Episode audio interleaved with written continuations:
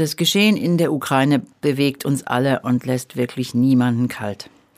Toni, wie machst du das als, als Journalistin? Wie findest du einen vernünftigen Umgang mit all den schlechten Nachrichten und auch mit diesen vielen wirklich schrecklichen Bildern? Mhm.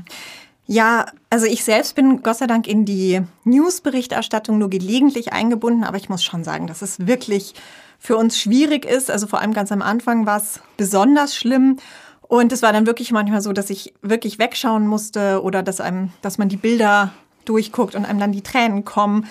Ähm, aber trotzdem funktioniert man dann eben und, und arbeitet weiter. Und irgendwie, ich kann jetzt natürlich nicht für meine ganze Zunft sprechen, aber mir ging es so, dass es mir nach einer Weile auch geholfen hat, dieses Funktionieren. Weil man ja als Journalist durch das Bereitstellen der Informationen auch einen Beitrag leistet und nicht nur hilflos zusieht, also ohne dass man jetzt dabei abstumpft. Aber ich glaube, genau nach äh, einer solchen Art von Haltgefühl suchen noch viele.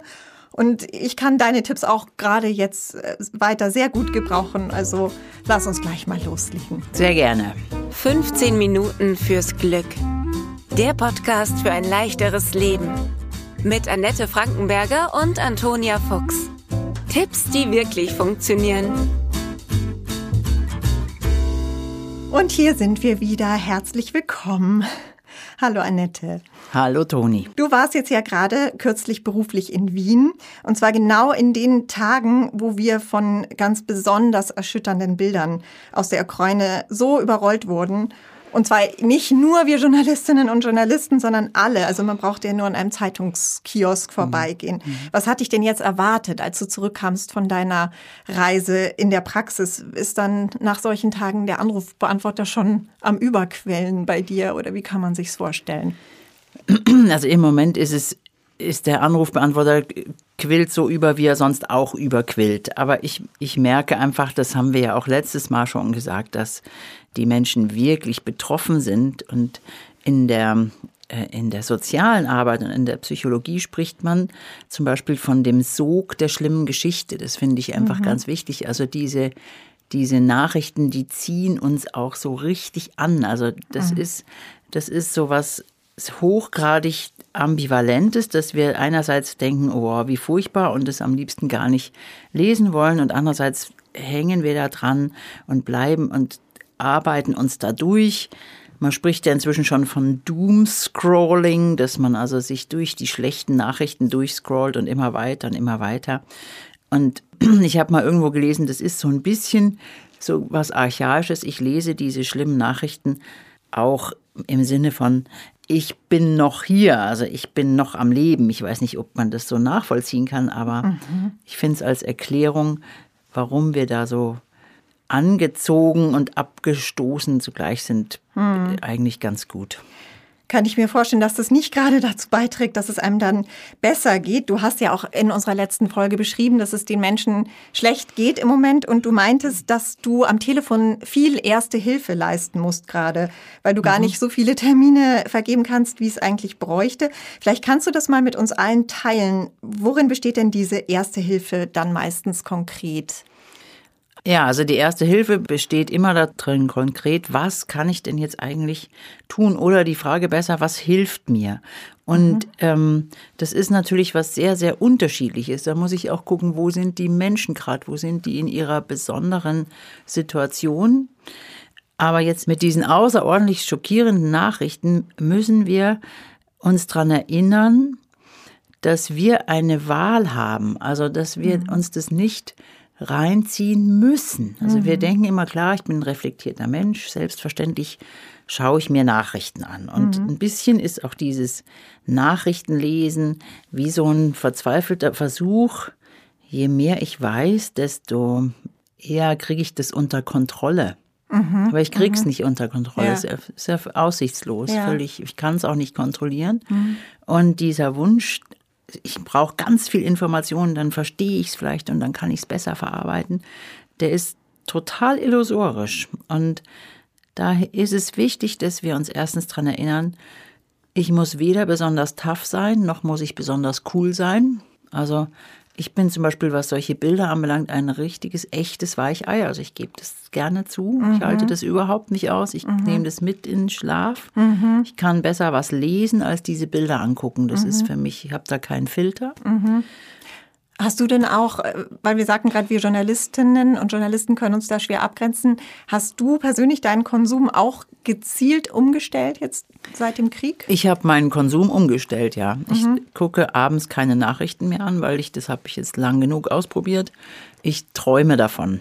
Und das ja das brauche ich nicht. Also da entscheide ich mich, das nicht haben zu wollen. Mhm. Und wir sind ja in der glücklichen Situation, dass wir das tatsächlich entscheiden können. Und das ist mhm. für mich auch einer dieser wichtigen Tipps, ja. dass ich entscheide, welche Nachrichten, wie viel davon, wann, auf welchem Medium, ob ich Nachrichten gucke, ob ich Nachrichten lese, ob ich Radio höre, ob ich das Internet befrage und welche Tageszeit, dass ich das selbst in der Hand habe und dass ich das so mache, wie es für mich verträglich ist und wie es auch mit meinen eigenen Werten zusammenpasst. Also dieses Selbstbild, ich möchte ein reflektierter und äh, informierter Mensch sein. Ich möchte eine, eine Haltung und eine Meinung zu diesen Dingen haben, aber ich will nicht da drin versinken. Mhm. Was ich jetzt auch beobachte, ist, dass und da ist meine Frage jetzt, liegt das auch am Nachrichtenkonsum oder wie würdest du es einordnen? Also ich habe das Gefühl, dass eben das Sicherheitsgefühl der Menschen auch so beeinträchtigt ist. Also einerseits natürlich wegen der Nähe des Geschehens. Also man kann bei diesem Krieg nicht mehr so leicht sagen, das betrifft mich ja alles mhm. nicht, es ist mhm. alles so weit weg. Und dann dieses Gefühl, sich jetzt mal Stichwort Atomwaffen und so weiter, sich bedroht zu fühlen. Glaubst du, das hängt mit dem Konsum der Nachrichten auch zusammen oder wie wäre da dein konkreter Tipp? Also sicher ist es so, je mehr wir davon lesen, desto näher kommt uns das. Und nachdem wir ja alle auch noch fantasiebegabte Wesen sind, äh, fühlen wir uns selbstverständlich bedroht. Und unser Unterbewusstsein kann aber nicht unterscheiden, mhm. wie real diese Bedrohung ist. Also, und da ist dann natürlich wieder, brauche ich dann wieder mehr Nachrichten. Da muss ich wieder entscheiden, von wem lasse ich mich sozusagen informieren, um dieses Bedrohungsgefühl vielleicht irgendwie eingrenzen zu können. Und da muss ich auch unterscheiden, macht mich das jetzt noch unruhiger oder, oder fühle ich mich jetzt besser informiert oder habe hab den Eindruck, ich kann ein Stück zurücktreten. Ich finde es dabei aber wichtig, dass wir wirklich auch gucken, wie geht es mir damit? Welche Gefühle habe ich dann? Welche Gedanken habe ich? Kann ich, kann ich mich davon auch wieder distanzieren und kann trotzdem meine Arbeit weitermachen mhm. oder mich um meine Familie kümmern oder was auch immer dann einfach gerade gefragt ist? Und hier finde ich einen Teil super wichtig, dass wir uns wirklich immer wieder an unser ureigenes Hier und Jetzt erinnern. Sagen, ich bin hier, mhm. was ist jetzt notwendig, was kann ich bewirken, wo kann ich hilfreich sein. Und da finde ich es wichtig, dass wir uns auch daran erinnern, dass der Mensch, der in diesem Moment vor mir steht, wichtiger ist und mhm. auch ein mhm. wichtigeres Anliegen hat als jene dort. Das ist das, was du auch am Telefon dann als ja. Rat mitgibst. Ja, mhm. genau. Ein weiterer Rat ist ähm, wirklich zu schauen, dass man auch ein schönes Gegengewicht schafft. Mhm. Also nicht nur, dass wir uns erinnern, wo wir sind und dass wir hier auch im Moment in Sicherheit sind, sondern dass wir diese schönen Momente, die es zweifelsohne gibt, mhm. dass wir die wahrnehmen mhm. und dass wir die wirklich registrieren, sie auch miteinander teilen uns auch nicht schämen, zu sagen, hey, guck mal, es ist trotzdem Frühling, mhm. es kommen die bunten Blumen raus. Mhm. Oder mich über ein kleines Kind zu freuen oder mhm. über irgendwas anderes, was mir gelungen ist. Das finde mhm. ich wahnsinnig wichtig. Und auch die einfachen Dinge tun und die bewusst wahrnehmen. Also mhm. sowas wie Brot backen, mhm. Handarbeiten, was machen, was werkeln, was bauen, aber auch spazieren gehen, in die Natur rausgehen. Mhm. Das ist mhm. das, was die Japaner Waldbaden nennen. Rausgehen, dieses Grüne, der Wald, das beruhigt uns. Die mhm. Luft dort beruhigt uns. Und alle diese einfachen Dinge zu tun, was zusammenzuschrauben, was zu richten, das sind Sachen, die geben mir das Gefühl von Kontrolle zurück. Und das finde ich ganz wichtig, weil wir haben tatsächlich nur Kontrolle über diesen kleinen Bereich unseres Lebens. Mehr können wir eh nicht kontrollieren. Mhm. Kontrolle und dann höre ich so ein bisschen raus, ähm, den Geist auch auf andere Dinge ganz bewusst richten, mhm. oder? Mhm. Letztes Mal fiel das Stichwort Ablenkung. Wenn ich mich jetzt gezielt auf andere Gedanken bringen will, jetzt hast du gerade schon geschildert, wie man auch seine Gefühle in positivere äh, Bahnen wieder bringt. Was ist denn wichtig, wenn ich jetzt mir eine Ablenkung bewusst suche? Was wäre da, da gut oder was, was ist vielleicht nicht so das Richtige? Ich habe zum Beispiel, um aus persönlicher Erfahrung zu sprechen, äh, festgestellt, ich bin früher oft einfach um so ein bisschen ja, mich abzulenken, mal auf Instagram gegangen, habe da ein bisschen rumgescrollt und da ist es halt so, dass einem der Krieg überall begegnet. Mhm. Mhm. Du wirst es nicht mehr los. Und, ja, es ist äh, überall. Ähm, ich habe den Eindruck, das ist jetzt auch ein bisschen Geschmackssache und Typsache, aber ich glaube, eine Ablenkung, wo wir uns, wo es irgendwie total albern und total banal ist, da fühlen wir uns vielleicht schlecht. Also das ist dann auch was, wo man sagt, oh mhm. nee, das mhm. passt nicht in die Situation. Mhm. Aber für mich dieses so nebeneinander zu haben, ich, ich darf was Gutes machen und ich darf auch über diese Situation entsetzt und traurig sein.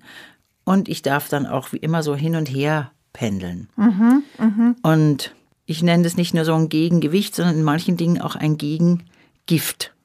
Also, Aha. Dass man wirklich auch tatsächlich mal was lesen darf oder sich in ein Thema hineinbegeben, mhm. was ganz was anderes mhm, ist. Mhm, was vielleicht auch den Horizont ja. etwas erweitert. Was hältst du denn zum Beispiel, weil wir leben ja in einer Krimination und damals, also nach dem Krieg, haben ja diese Heimatfilme diesen riesigen Boom erlebt, weil die Leute sich einfach nach einer friedlichen Welt gesehnt haben. Und ich selbst kann es gar nicht beurteilen, weil ich kann Krimis gar nicht schauen. Ich, mich nimmt das viel zu sehr mit. Was ist mit sowas? Meinst du, sowas ist einfach Typfrage oder würdest du tatsächlich als Therapeutin im Moment von sowas abraten? Ich, ich würde auch sagen, das ist Typfrage und da sind wir zwei jetzt ganz schlecht. schlechte Beispiele. Ganz schlechte Beispiele, weil ich kann auch keine Krimis sehen. Nee. Bei uns gibt es den Running Gag, wenn, die, wenn das Fernsehen sagt, die folgende Sendung ist für Jugendliche unter 16 nicht geeignet, sagt mein Mann immer, jetzt musst du ins Bett gehen. und zwar genau aus dem Grund, weil ich genau diese Bilder und wenn der Inhalt noch so schwachsinnig ist, ich werde es nicht los. Und mhm. ich verstehe im Moment ich persönlich verstehe nicht, warum ich mir im Fernsehen noch mehr Tod und Leichen angucke. Ja, das mir so. passt mir nicht. Mhm. Aber darüber mag ich jetzt mag ich keinen Rat geben. Das mhm. ist wirklich mhm. Geschmackssache. Wie Manche sich jemand ablenkt. Ja. Ich mhm. bin ein großer Fan von britischem Humor. Ja, ähm, ich wollte dich gerade fragen. Der, der rettet mich. Also ja. gehobener Schwachsinn ist mein Gegengift. Mhm. Manchmal, auch nicht immer, aber manchmal. Mhm. Und auch da wird es ganz bestimmt Leute geben, die sagen, kann ich gar nichts damit anfangen. Oder Podcasts finde ich. Es gibt ja so leichte, schöne Podcasts auch noch außer unserem, die einem so, ja, die Stimmung heben, sowas mag ich total gerne. Ja. Ähm, ich würde dich gerne noch eine Sache, einen Schritt nochmal zurückgehen, ähm, auch nochmal zu den, zu den negativen Gefühlen, mhm. weil du immer sagst, das ist so wichtig und das wollte ich dich eben mhm. fragen zu diesem Gefühl, ähm, dass auch das Mitgefühls, das wir haben, über das wir in der letzten Folge gesprochen haben, mhm. und jetzt eben auch dieses Gefühl der Unsicherheit, was viele haben. Ich gehe jetzt mal davon aus, oder wäre meine Frage an dich, muss ich dieses Gefühl auch erstmal zulassen, wahrscheinlich im ersten Schritt, und es nicht abtun, als es ist total verrückt und es, es wird eh jetzt nichts Schlimmes passieren und ich spinne eben einfach nur, sondern wie kann man es schaffen, sich im ersten Schritt das einzugestehen, um dann sich auf positivere Dinge zu konzentrieren. Also wir werden diese Gefühle ja nicht los. Mhm. Und wenn ich sie für nichtig erkläre, dann werden sie in der Regel nur stärker, weil sie sich ähm, bemerkbar machen und sagen, hallo, ich bin da ja, und du wirst mich nicht los. So irgendwo unterdrückt, und, aber nicht wirklich weg. Mhm. Nee, und du wirst es, du wirst du kommst besser damit zurecht, wenn du sagst, ja, es ist da und es ist gerade unangenehm, aber ich stelle mich dem und auch hier, wir haben es schon mal genannt, glaube ich, dass wir uns unserer Tränen nicht schämen. Das ist ein Ventil und es darf auch sein. Und wenn ich, wenn diese Dinge Platz haben, dann kann ich auch zu dem anderen wieder übergehen. Anerkannte Gefühle gehen weg, weil Gefühle kommen und gehen. Verdrängte Gefühle werden stärker. Mhm.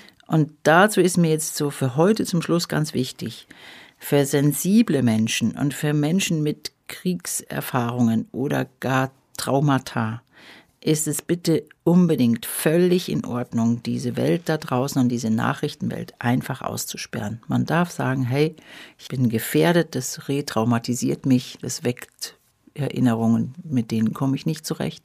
Mhm. Und dann darf ich mich schützen. Das ist mir ganz, ganz wichtig, mhm. dass wir uns das selber erlauben und dass jeder von uns sagen kann, ich brauche jetzt eine Pause. Und ja. der letzte große Punkt, den wir, glaube ich, in diesem Podcast immer wieder haben werden, ist das Thema Dankbarkeit, also diese ja. kleine Übung jeden Abend, bevor ich einschlafe. Wofür kann ich dankbar sein? Weil diese Dankbarkeit, das stellt sich immer wieder raus, auch in Studien, die es inzwischen gibt. Dankbarkeit ist eine große Medizin für ganz, ganz viel. Also zeigt uns Menschen, die Dankbarkeit empfinden können, gehen konstruktiver mit ihren Problemen um, suchen sich eher Unterstützung und greifen auch weniger zu Suchtmitteln. Und darum, diese Übung, wofür kann ich heute dankbar sein, ist eben keine, komm, wir gehen alle mal auf die Blumenwiese Methode, mhm. sondern ist eine ganz ehrliche, echte Möglichkeit, sich selbst zu unterstützen. Ja, wie du ja sagtest, es ist durch Studien belegt, ähm, dass es sowohl psychisch als auch physisch Nutzen bringt. Also der Schlaf verbessert sich und, und, und. Wir müssen natürlich trotzdem sagen, wir stellen hier ja erprobte Methoden auch aus der Psychotherapie zwar vor, aber wir können natürlich keine Therapie hier ersetzen. Jeder, das ist ganz wichtig, das auch an dieser Stelle nochmal zu erwähnen, jeder muss sich gut im Blick haben in diesen Zeiten.